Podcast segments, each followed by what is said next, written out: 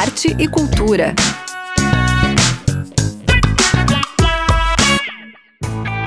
Boa tarde, ouvintes da 100.1. Eu sou Zuka Campanha e este é o Arte Cultura, um programa que busca trazer informações sobre a produção cultural em tempos de pandemia da Covid-19. Hoje é sexta-feira, 2 de abril, e iniciamos o programa com uma boa notícia para o setor cultural da capital catarinense. Foi criada a Frente Parlamentar em Defesa das Políticas Culturais de Florianópolis, uma iniciativa da vereadora Carla Aires, que foi aprovada por unanimidade na Câmara. A reunião de abertura dos trabalhos da frente já aconteceu, conforme relata a própria vereadora.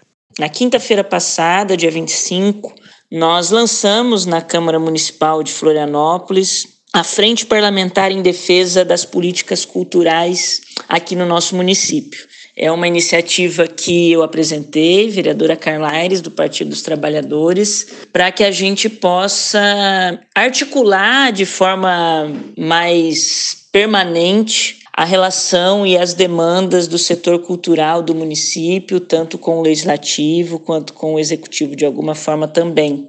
A gente sabe que o setor cultural foi, infelizmente, o primeiro setor aí a parar suas atividades e primeiramente afetado com a pandemia que já se arrasta para mais de um ano no país todo. É importante que a gente construa esse espaço tanto para buscar soluções conjuntas para uma retomada econômica do setor, incentiva o setor, mas também para que a gente tenha a manutenção dessa cadeia produtiva da cultura de forma mais efetiva, pensando conjuntamente políticas públicas o legislativo, ou seja, a Câmara Municipal de Florianópolis e eu, enquanto vereadora, a gente sabe que há uma limitação muito grande do ponto de vista de propor alguma medida que gere custos para o executivo, né? Mas a gente tem o papel de fiscalizar.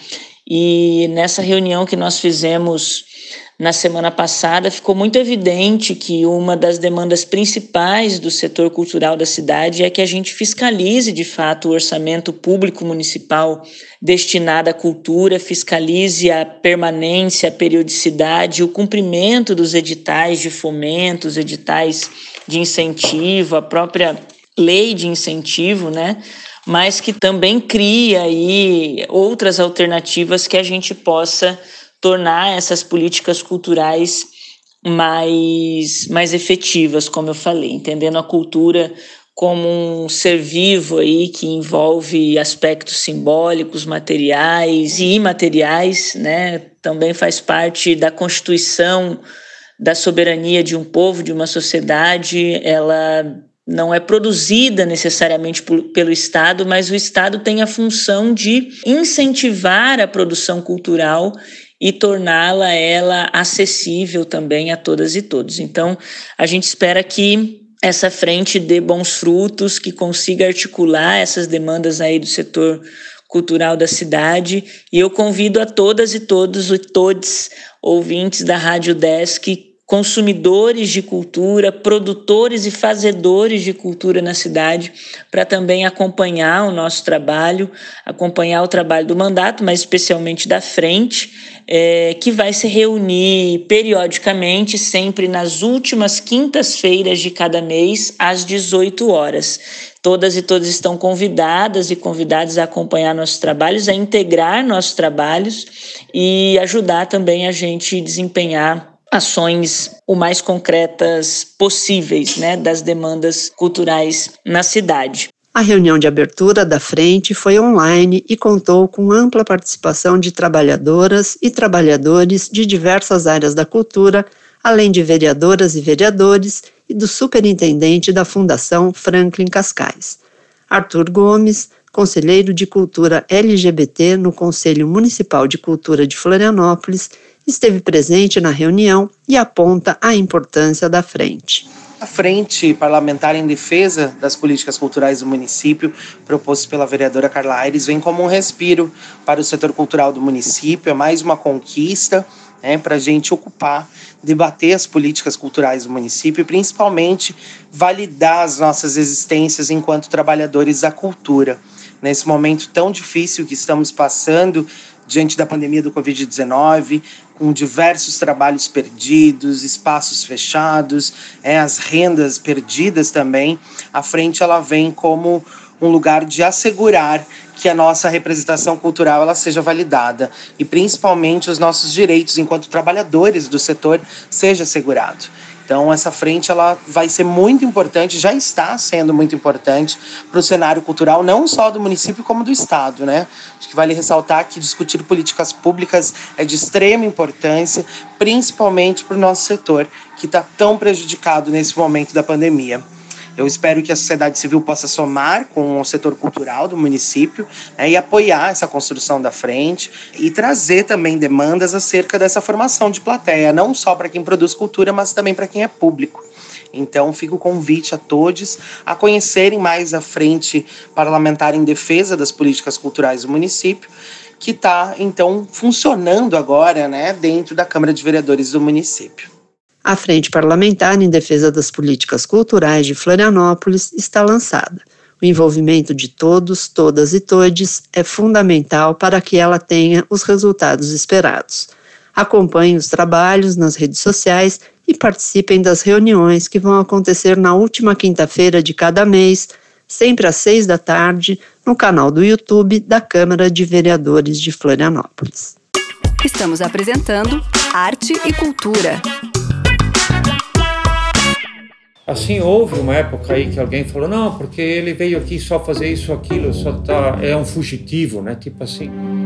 Uma boa notícia para o cinema catarinense. O documentário Tio Tommy, o homem que fundou a Newsweek, produzido pela Vinil Filmes e dirigido pela cineasta Loli Menezes, tem sua estreia mundial no festival É Tudo Verdade. It's All True o festival de documentários mais importantes do país. Realizado com recursos da Ancine e do Prêmio Catarinense de Cinema, o filme poderá ser visto online durante a realização do festival, que acontece entre os dias 8 e 18 de abril. Fiquem ligados nas redes sociais de Tio Tome para saber mais detalhes sobre dias e horários de exibição. I know the importance behind this man, so I'm gonna leave this issue of uh, Newsweek magazine right here, like a tribute for this man, Thomas John Cordell Martin.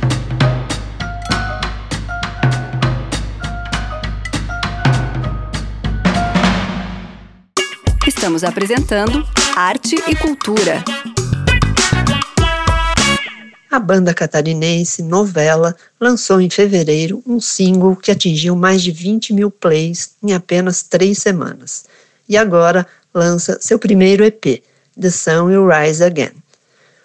O rock and roll da novela tem uma trajetória de menos de dois anos, mas já acumula algumas conquistas o guitarrista Gabriel Viegas e a vocalista Yasmin Soran dão um breve histórico da banda. Começou quando, na verdade, acabou uma banda que eu tocava, o The Cegos, aqui de Florianópolis também.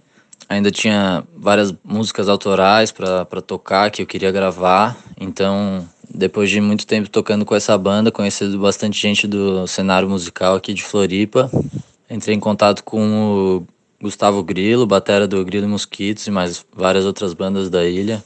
E com o baixista Barba, que toca no Smoking Beats e tem o seu projeto autoral também, Loops On. E também com o Juan Fenoni, que tocava numa banda que a gente era super fã, que é TBZ. Aí a gente conversou de formar a banda, apresentei algumas músicas para eles. A gente foi conversando, foi se desenrolando e chegou um ponto que a gente pensou que a gente podia chamar um vocalista. E aí pensei na minha grande amiga de tempos, Yasmin Zoran. E aí formou a Quinteto Perfeito, banda novela. Então, depois de formada a banda, a gente começou a ensaiar incansavelmente. Durante meses a gente só ficou ensaiando, ensaiando, ensaiando, até que as músicas ficassem boas o suficiente para a gente poder começar a fazer show. Nosso primeiro show foi na Mansão Rústica, uma casa bem conhecida da galera aqui do sul da ilha, que fica no Porto da Lagoa. E de lá para frente a gente começou a tocar em muitos lugares todo final de semana, como The Raiz, E foram surgindo novas oportunidades ao longo desse tempo, inclusive nós fomos convidados a tocar num festival chamado BR 48, 48 que aconteceu em janeiro de 2020. Foi o nosso penúltimo show e a gente teve nessa oportunidade de tocar com grandes nomes da música brasileira, como Otto, de Melo, Criolo, entre outros. E para nossa banda foi uma experiência muito forte, muito importante. Bom, depois de um ano com vários shows e terminando com esse festival, chegou a época da pandemia, a gente não queria ficar parado, então fizemos uma live para arrecadar um dinheiro e com esse dinheiro a gente conseguiu gravar o nosso EP The Sun Will Rise Again, que foi lançado em todas as plataformas na sexta-feira, dia 26 de março. A banda gosta de brincar com as letras das canções, que ora surgem em inglês, ora em português. O título do EP é The Sun Will Rise Again e da música de trabalho Melhor Amigo, no velho e bom português. O Gabriel conta pra gente o porquê do uso dos dois idiomas. A gente compõe ela de acordo com o que vem a inspiração mesmo. Às vezes vem inglês, às vezes vem português, às vezes vem mesclado, sem nenhuma intenção mas com certeza a gente está visando e preparado aí para mercado nacional e internacional. Quem estiver curtindo, a gente está amarradão. Queremos fazer o som para todo mundo que tiver afim de ouvir. O EP, realizado via financiamento coletivo, foi lançado na sexta-feira passada e está disponível em todas as plataformas de streaming. A Yasmin conta um pouco sobre este trabalho e convida vocês a ouvirem uma das faixas. The Sun Rise Again é uma obra que representa todas as vertentes possíveis que a banda consegue atingir, desde funk até rock and roll. E as quatro faixas, elas conversam bastante, um tema que aborda toda essa nossa realidade, mas vai para além também, de trazer muito sentimento, trazer muito fazer as pessoas se sentirem mesmo algo para além dos ouvidos sentir na alma. E a gente fica muito feliz de poder saber que pelo menos 20 mil vezes as pessoas escutaram as nossas músicas, que a gente alcançou 20 mil plays no Spotify em três semanas, o que é muito gratificante como banda. E é isso, galera. A gente espera que vocês curtam muito o nosso som.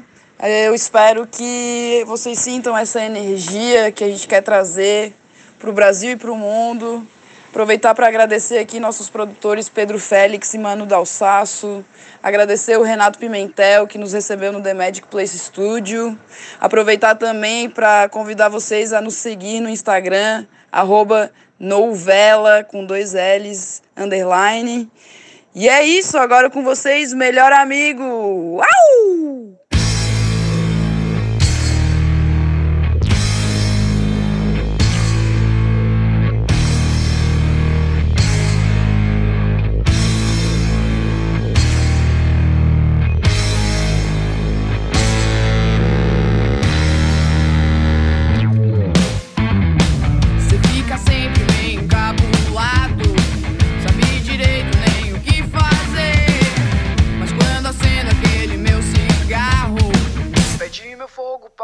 Acender.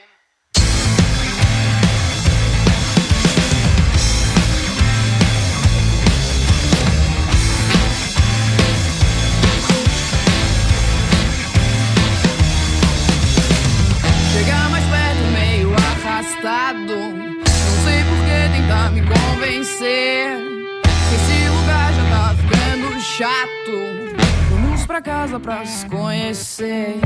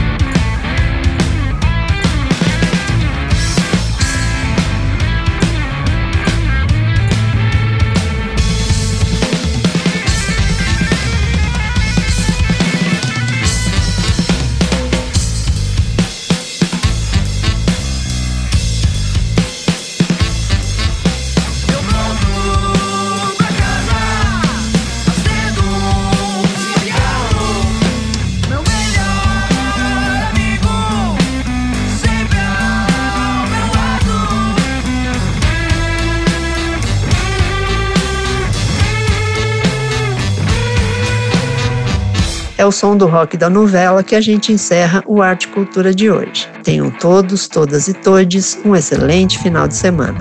E lembrem-se, se puder, fique em casa e se precisar sair, use máscara e higienize sempre as mãos. Cuidem-se e até a próxima sexta-feira.